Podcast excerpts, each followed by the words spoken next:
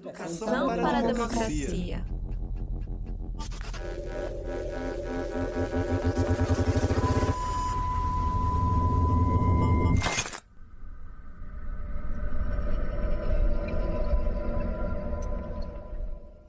Você já deve ter escutado esse som em algum lugar, certo? Talvez possa não reconhecê-lo, mas pelo menos deve estar ligado nesse outro aqui. Bem, se você pensou em Black Mirror e Netflix, que é a atual produtora da série, você está corretíssimo. Eu sou Fernando Oliveira, estudante de Ciências Sociais pela UFPA, e serei o mediador desse episódio de hoje do podcast Educação para a Democracia juntamente com Taulo Soares. Estamos aqui pelo projeto de extensão Educação para a Democracia, um belíssimo trabalho com o professor Luiz Alberto e a professora Loiane Verbicaro, ambos professores da Universidade Federal do Pará, que assim, como é de objetivo desses projetos, levar os debates acadêmicos, assuntos e diálogos além do muro da universidade, queremos esclarecer sobre a importância de se defender e entender a democracia. Assim, trazemos um assunto muito importante hoje, que tem tudo a ver com a liberdade de expressão. Sim, essa liberdade que é um direito nosso, tão falada nos dias de hoje, mas que deve ser vista e usada de maneira correta. Infelizmente, o seu uso em discursos que nada tem a ver com nossas bases democráticas vem se tornando cada vez mais comum. Uma dessas maneiras de usar essa suposta liberdade de expressão e o assunto do podcast de hoje é a famosa cultura do cancelamento. Sim, essa cultura que, assim como a Netflix e Black Mirror, você já deve ter ouvido falar. Mas o que esses assuntos têm a ver? Bem, antes de responder essa questão, fiquem com o Taulo nos explicando o que é e do que trata a série Black Mirror. Exatamente, Fernando. Muito obrigado pela palavra. Olá, gente. Meu nome é Taulo Soares Sou estudante de Ciências Sociais pela Universidade Federal do Pará e eu vou comentar um pouco sobre o que é a série. Bom, Black Mirror é uma série britânica criada por Charles Brooker do gênero de ficção científica, que ficou muito conhecida por sua forte ligação em retratar de forma sátira, inovadora e chocante as temáticas sociais obscuras e indigestas da nossa sociedade. A série projeta polêmicas e conflitos sociais contemporâneos para um futuro que não parece muito distante da gente. Isso com a intenção de causar uma análise crítica no indivíduo às supostas consequências e impactos da tecnologia nas relações sociais, nas instituições e em todos os demais campos da sociedade. É sempre importante pensarmos que a série tem o seu foco essencial na discussão e debate sobre o que é a dignidade humana, o que é ser livre e quais são os direitos fundamentais que acompanham os indivíduos ao longo das transformações do tempo. Nesse podcast, iremos comentar sobre um tema muito conhecido e presente, tanto na atualidade quanto na série Black Mirror: a liberdade de expressão e os questionamentos sobre a cultura do cancelamento na sociedade. Mas agora sim, como vai funcionar essa metodologia, Fernando?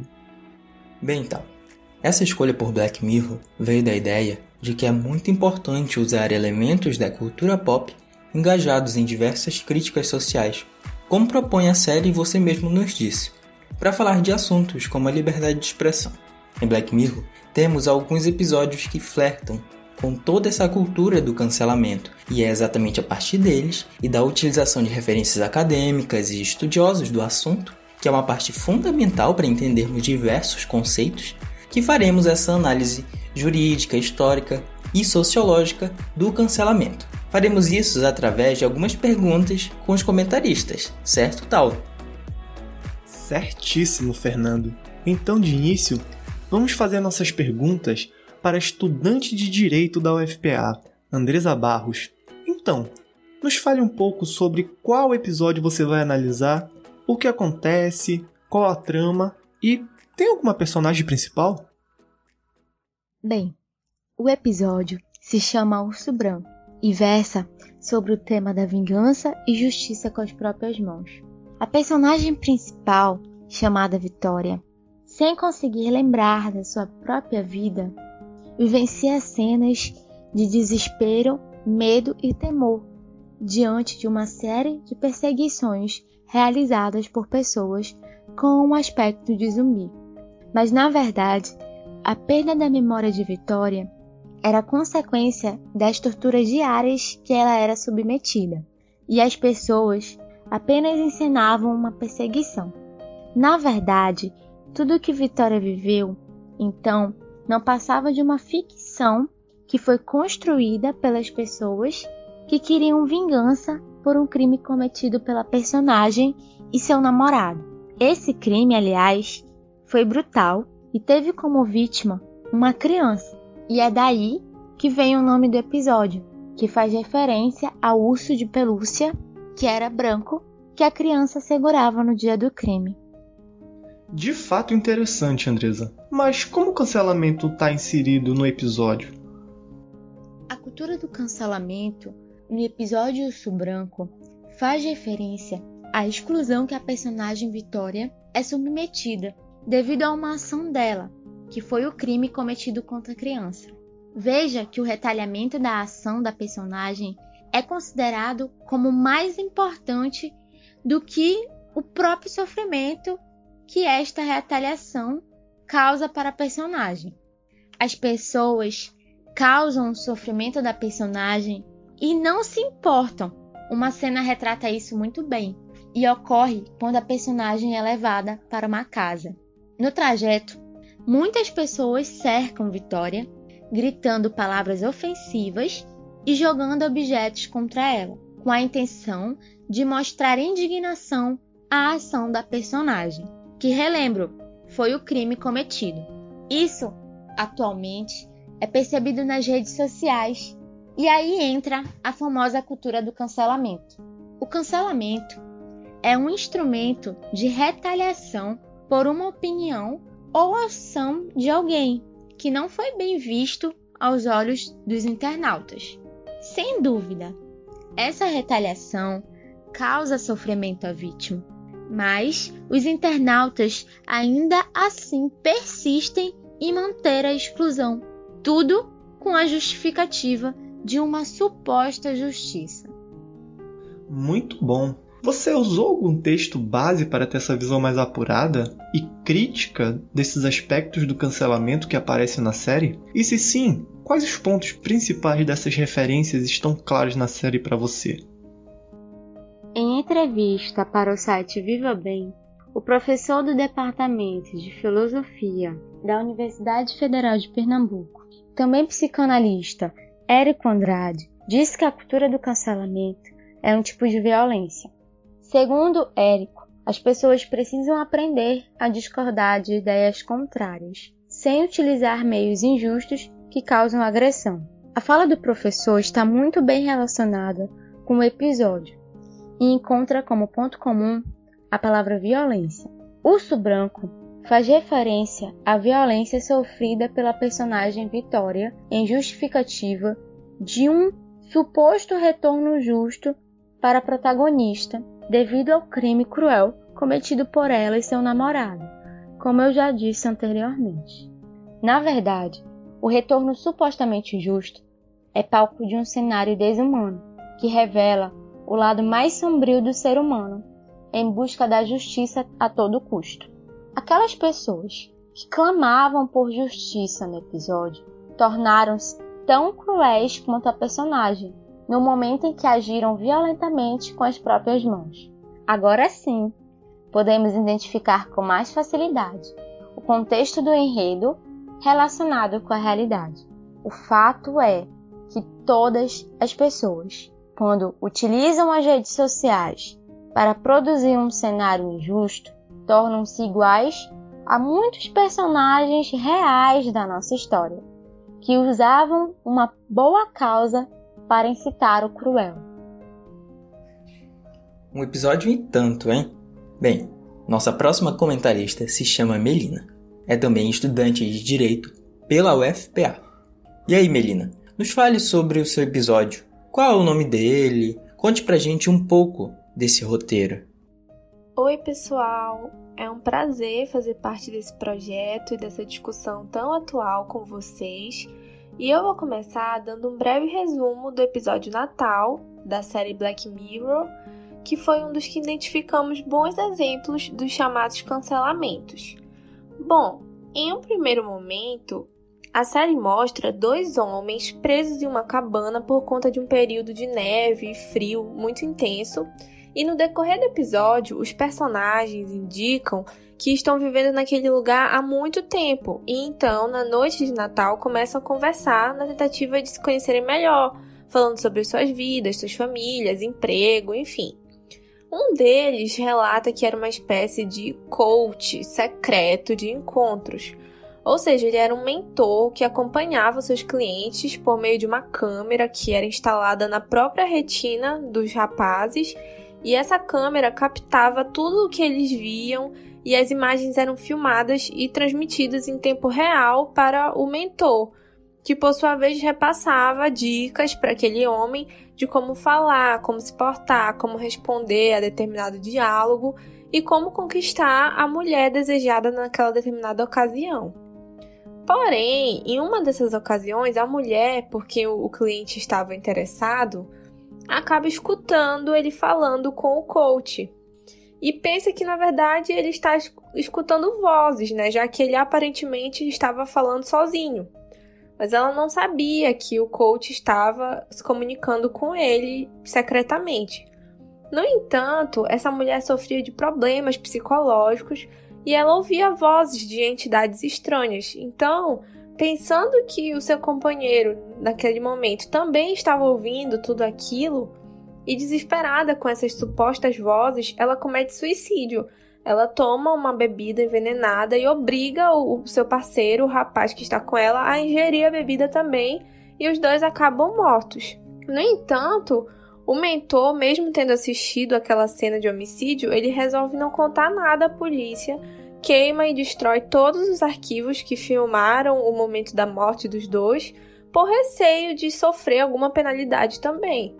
Só que a esposa dele acaba descobrindo o ocorrido e ela se mostra muito indignada com aquele ofício do marido. E depois de uma discussão entre eles, ela bloqueia o marido do seu círculo social literalmente, porque nesse contexto da série, que é uma época tecnologicamente evoluída. Dessa forma, os adventos tecnológicos da época permitem que, ao bloquear uma pessoa, a imagem dela desapareça, só restando um vulto branco que é sem rosto, sem imagem, sem som, portanto, ela não vê e nem escuta o que ele fala. Posteriormente, a esposa dele pede o divórcio e fica com a guarda da filha, e ele explica que essa é a razão pela qual ele se mudou para aquela cabana.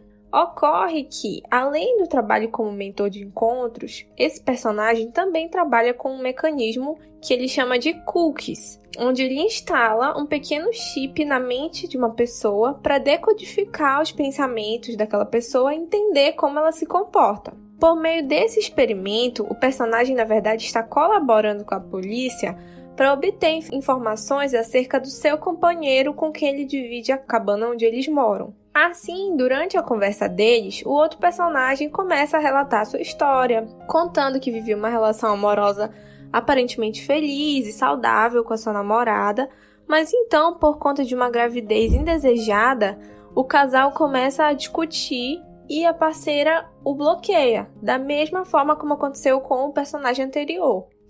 Então, o bloqueio novamente impede a visualização da imagem, dos sons, e portanto a namorada fica incomunicável para ele, que não consegue nem enviar mensagens para ela, nem realizar chamadas ou qualquer outro tipo de contato.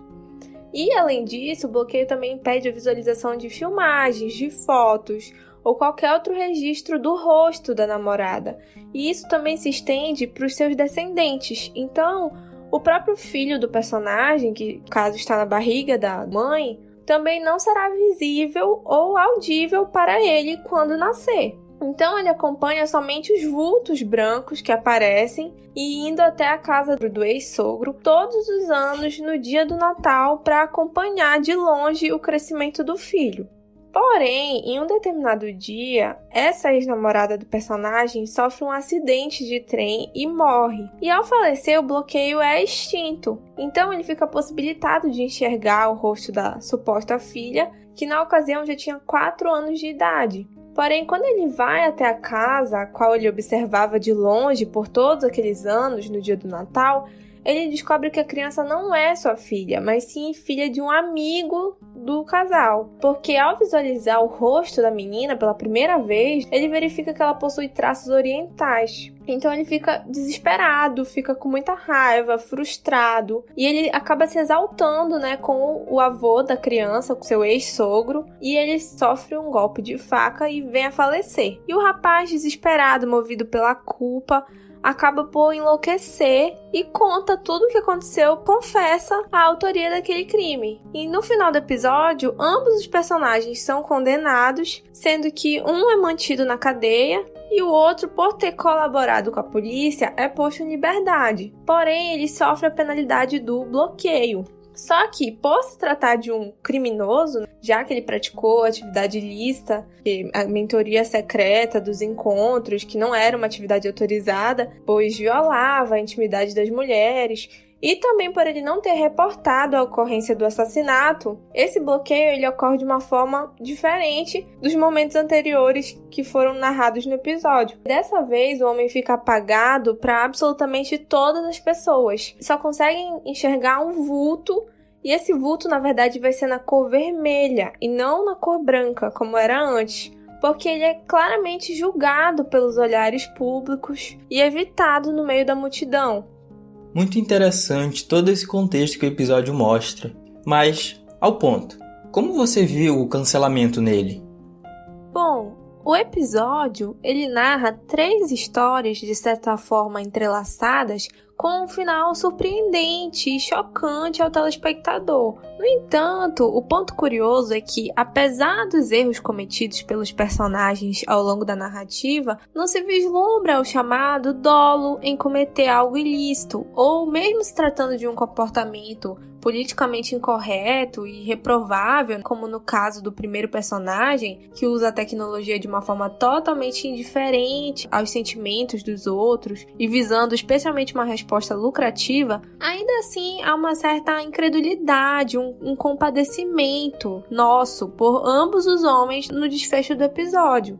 Isso porque a gente não enxerga um caráter efetivamente mal da parte deles, mas sim circunstâncias que os levaram a cometer erros ao longo da vida. O que, apesar de não justificar aquele comportamento, não nos parece razoável que seja sancionado da forma como ocorre no episódio, porque o bloqueio ele impede por completo qualquer forma de interação social, podendo ser considerado uma pena cruel, uma pena degradante e que provavelmente vai vai trazer sérios danos psicológicos, como inclusive ocorreu com o segundo personagem, que passou quatro anos sem ver a sua suposta filha e a mulher que ele amava, e ele acabou enlouquecendo. Dessa forma, resta evidente que os bloqueios retratados no episódio podem ser conceituados como os cancelamentos dos dias de hoje, porque com um simples clique no mouse do computador ou na tela do celular, as pessoas começam a ser rechaçadas, marginalizadas nas redes sociais em razão de algum erro ou algum posicionamento dito de forma equivocada,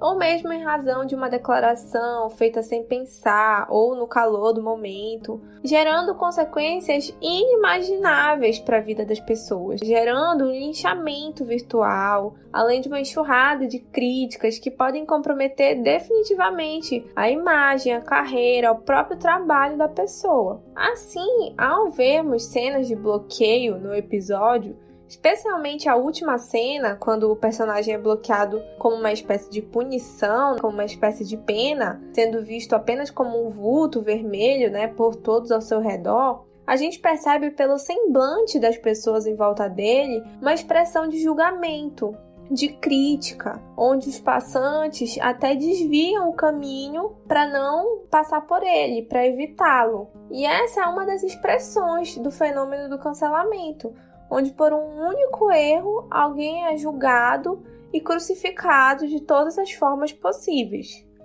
Exatamente, Melina.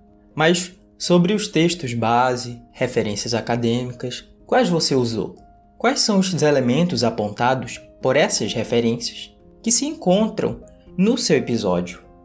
Além das referências já citadas pela Andressa, Há uma matéria no site da BBC News que explica a evolução do fenômeno atual do cancelamento nas redes sociais que era para ser inicialmente uma forma de denunciar ou fazer repercutir uma atitude reprovável na defesa de pautas como justiça social, preservação ambiental, na tentativa de amplificar a voz de grupos oprimidos, de minorias, acabou se tornando um grande bullying virtual com a replicação de posts em poucos minutos para desgastar a imagem de uma pessoa ou de uma empresa, o que ocorre muitas vezes de maneira precipitada, gerando consequências irreversíveis.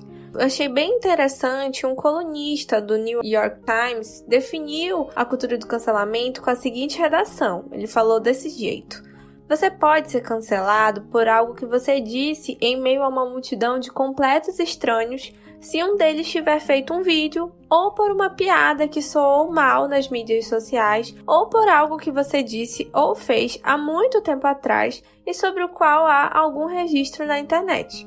E você não precisa ser proeminente, famoso ou político para ser publicamente envergonhado e permanentemente marcado. Tudo que você precisa fazer é ter um dia particularmente ruim e as consequências podem durar enquanto o Google existir. Ótimos episódios pelo visto, né? Enfim, já conseguimos entender como a cultura do cancelamento é a partir da série. Mas como ela se aplica na realidade? Na nossa realidade brasileira? E aí, tal? Realmente, Fernando, uma reflexão muito necessária para todos nós fazemos.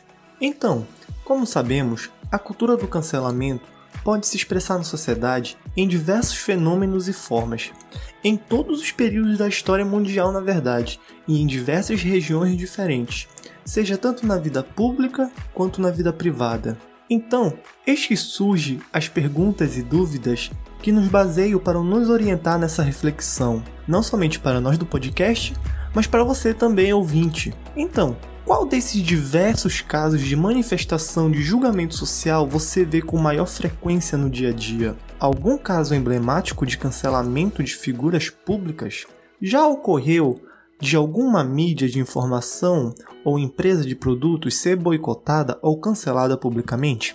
Já houve uma situação simbólica de cancelamento ou lixamento virtual de uma pessoa por causa de conflitos morais? Há alguma prática cultural legitimada em certo período da história mundial ou atualmente de cancelamento ou silenciamento? São realmente dúvidas que precisam ser pensadas e refletidas muito bem. Já é parte da nossa rotina. Ao menos toda semana na internet, alguém é cancelado, seja por uma fala ou uma atitude que não foi bem vista aos olhos do público. Mas esse tal de cancelamento não começou agora. Por exemplo, nos anos 90, proprietários e funcionários de uma instituição foram considerados pedófilos pela mídia e pela população, após informações serem publicadas. O problema é que essa divulgação foi antecipada e sem uma ampla análise do caso, o que acabou por destruir a instituição e a carreira desses profissionais, que foram julgados inocentes pela justiça posteriormente. Vejam o quanto que uma informação mal contada pode causar danos irreparáveis. O problema atual é que os internautas passam a cancelar por não concordarem com uma atitude ou uma fala, considerando apenas o seu próprio ponto de vista. O fato é que a internet deixou e deixa as pessoas sujeitas a falarem o que pensam, sem medir consequências. E ainda pior, sem respeitar o outro. E tudo isso em nome da liberdade de expressão. É verdade, pessoal. E eu tenho mais uma reflexão a fazer. Em que pese o elevado grau de ficção da série, também é possível fazer uma comparação extremamente similar com a realidade dos apenados do atual sistema carcerário brasileiro. Porque nós sabemos que as sanções punitivas, elas se mostram no contexto atual muito cruéis e degradantes ao indivíduo, já que nós temos unidades prisionais insalubres, superlotadas e com péssimas condições de higiene. Da mesma forma, a ressocialização, que é almejada pela doutrina penal e pelos legisladores, muitas vezes não ocorre em razão do preconceito que existe com aquele status de ex-apenado. Assim, quando essa pessoa é recolocada no convívio social, não são raras as vezes em que o indivíduo sofre inúmeras dificuldades para conseguir um novo emprego, carregando o peso daquela condenação por muito tempo durante a sua vida e sofrendo um verdadeiro cancelamento perante a sociedade. Assim, como se não bastasse a pena já cumprida perante a justiça, ainda existe a punição popular, os olhares atravessados, a dificuldade de reingressar no mercado de trabalho, entre muitas outras punições que afetam não só a vida financeira do ex-encarcerado, como também a sua saúde mental e psicológica, o que leva muitas vezes a pessoa a voltar para a vida do crime, já que muitas outras portas são fechadas para ele. Dessa forma, nós podemos fazer um paralelo da chamada cultura do cancelamento, vivida nos meios digitais, com esse cancelamento social realizado contra esses ressocializados, onde, em ambas as hipóteses, os indivíduos são excluídos, são rejeitados, menosprezados e marginalizados por conta de um equívoco, de um erro, intencional ou não, mas que não faz jus a uma punição duplicada, como ocorre no contexto carcerário, ou no tolhimento e na repressão ao direito de fala, como ocorre na internet, onde os cancelados são julgados por esse tribunal virtual sem contraditório ou ampla defesa e sem direito à apelação e sofrendo linchamento virtual, ameaças, discursos agressivos e dos mais cruéis. Agora, já vimos bastante coisa sobre a cultura do cancelamento. Andressa e Melina, seus comentários foram muito esclarecedores. Então, queria saber de vocês. Quais ensinamentos podemos tirar da cultura do cancelamento para nos atentarmos às nossas bases democráticas? Ainda mais, como a gente e quem está nos ouvindo pode combater o cancelamento que anda ressignificando o comportamento social na internet e gerando um medo massivo? Quais os prejuízos à liberdade de expressão? Veja, a cultura do cancelamento tem pontos positivos e negativos. As mazelas sociais, que antes eram passadas despercebidas e mascaradas pelo ideal de justiça e igualdade, atualmente, com a internet, a voz da população ganha mais repercussão. A opinião que versa sobre o combate a práticas preconceituosas hoje com o poder de difusão de informação pela internet, não passa, em nenhuma hipótese, despercebidos. Assim, preconceito, racismo e machismo são alvos do cancelamento. E isso, sem dúvida, é um ponto positivo que a internet proporciona às pessoas. Significa então que a sociedade não aceita mais essas atitudes e não reconhece nelas ações democráticas, como de fato não são. Aí você pode estar se perguntando: qual é o ponto negativo então? Se as redes sociais dão voz à minoria, há como falar em aspectos negativos? A resposta é que sim. O problema está na anulação por completo da opinião ou atitude do outro. Esse comportamento causa a inversão da chamada ditadura da maioria, ou seja, a minoria que antes era oprimida agora passa a ser opressora. A alteridade não é posta em prática e o que ocorre é o sufocamento de opiniões diversas sobre a justificativa de uma ação pautada na democracia.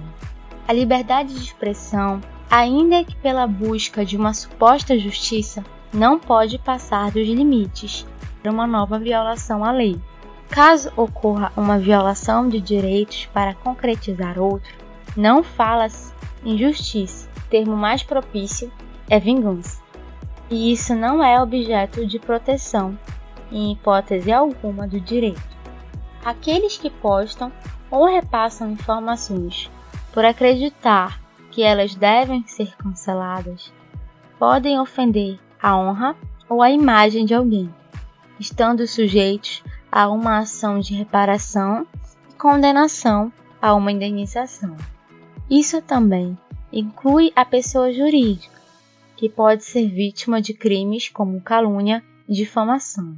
Isto é, as ações que levam à cultura do cancelamento devem respeitar a honra, imagem e privacidade, e a ética para com a verdade. É importante lembrar: onde há democracia, há lugar de fala para todos. A liberdade de expressão é um dos valores essenciais da democracia.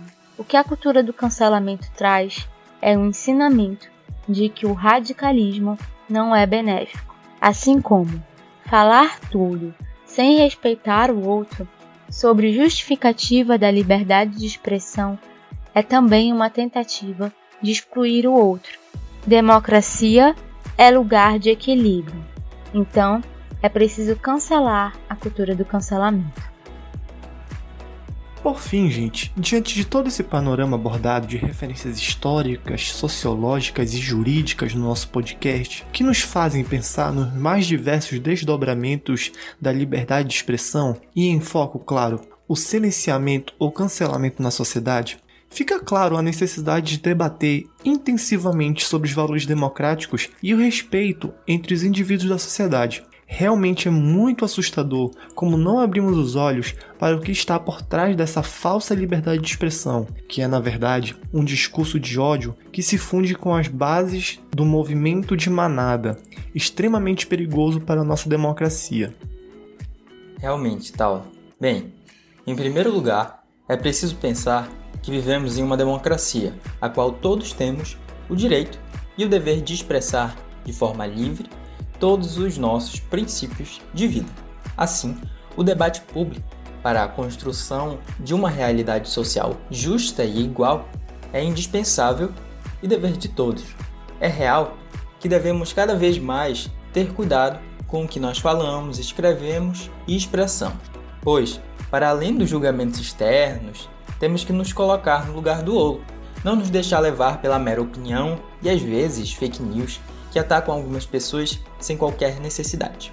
Como podemos ver durante o podcast, é de certo que o cancelamento não é de hoje. Ele recebeu esse nome agora, mas no passado ele existia como linchamento, uma prática popular tão criminosa como qualquer outra. A justiça não está na nossa mão. Não devemos crucificar os outros e obrigar outras pessoas a entrarem no Twitter, no Facebook, enfim para darem suas meras opiniões de forma a atacar, muitas vezes por status, alguma pessoa, mesmo que ela seja desconhecida. Apenas atacar por atacar. Isso está longe de ser democrático. Realmente é algo que é muito preocupante para a nossa realidade. O que nos cabe pensar que é sempre importante fomentar a empatia social entre todos os setores da sociedade. É a única forma de seguir o caminho que está disposto em nossa bandeira: ordem e progresso. Entender que todos os seres humanos têm direitos fundamentais garantidos não só pela nossa Constituição brasileira e cidadã de 1988, que deixa claro liberdade para poder escolher e expressar aquilo que acredita ser o melhor para você e para a nossa sociedade, mas também a Declaração dos Direitos Humanos, que assegura esses mesmos valores de forma universal para todos e todas. Respeitar e defender esses termos de dignidade humana é direito e dever de todos para que haja o respeito, ordem e, finalmente, o tão sonhado e desejado progresso social. De respeitar o tal contrato social é abrir portas para um efeito manada de caos e desordem, de todos contra todos, além de ser muito tendencioso a fazer justiça com as próprias mãos. Em segundo lugar, é importante entender que todos os debates sociais são carregados por uma representatividade na fala daqueles que agem na política. Então, entender que há grupos marginalizados e oprimidos historicamente nesse processo de voz ativa na sociedade é respeitar a justiça para que todos possam construir uma realidade de direitos iguais e garantidos. Nesse sentido, ou seja, falar da tolerância acerca do debate público de liberdade de expressão entender que nele também há a questão da narrativa por aquele que fala. Qual a sua posição na sociedade? Privilegiado ou marginalizado? Essas disputas de narrativas são importantes para a compreensão da realidade e dignidade. Por isso, muita atenção e muita calma para ouvir aquilo que aqueles em situações frágeis estão falando, pois no nosso Brasil, um país tão misto, tão diversificado e tão plural, é muito fácil se perder nesse todo e perceber que existem realidades muito além daquelas que nossos olhos enxergam em nossa volta. Super importante é dar espaço para aqueles que estão marginalizados do exercício cidadão, para que possam ser ouvidas suas necessidades e carências. Isso para que a liberdade de expressão seja de acesso a todos e que nenhum direito seja sobreposto ao outro.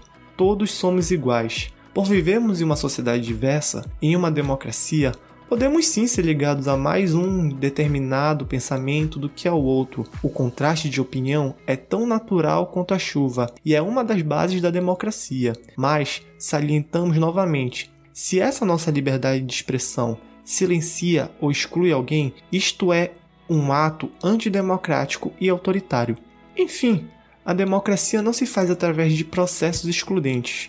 Precisamos promover debates, evoluir quanto seres humanos, termos empatia, estarmos em uma mudança sempre para o melhor e aprender.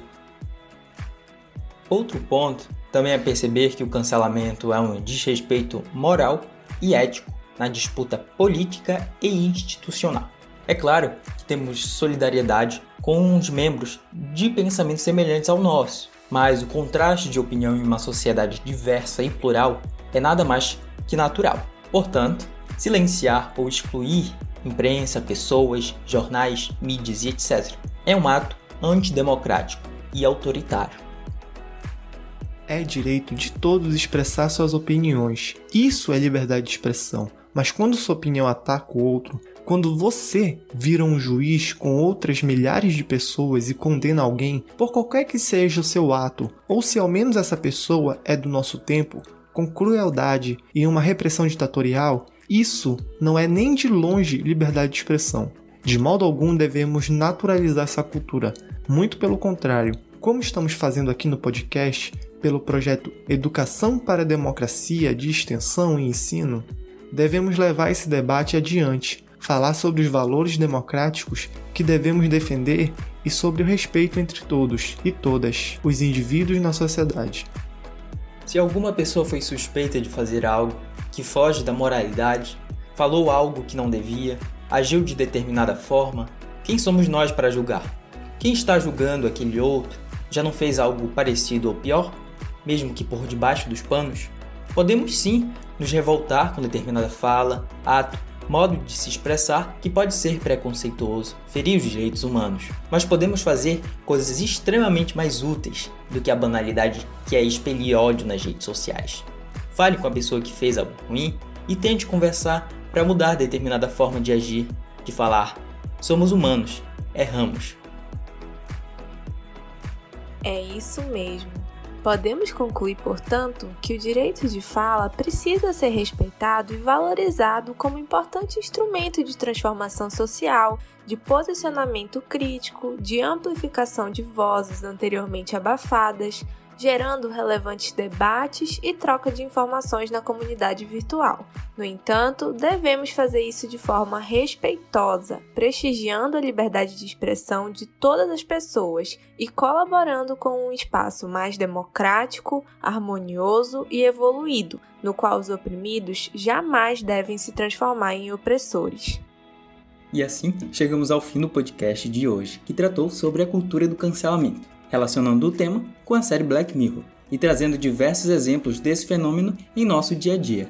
Nós somos extensionistas do grupo Educação para a Democracia, da Universidade Federal do Pará, e esperamos que todos vocês tenham entendido as referências e mensagens que abordamos hoje. Muito obrigada, pessoal, por estarem conosco falando sobre esse tema que é tão importante na atualidade. E não percam os nossos conteúdos que serão disponibilizados nas redes sociais do projeto. Sigam também o Instagram Educação para a Democracia e fiquem atentos. Até a próxima! Educação, para a democracia.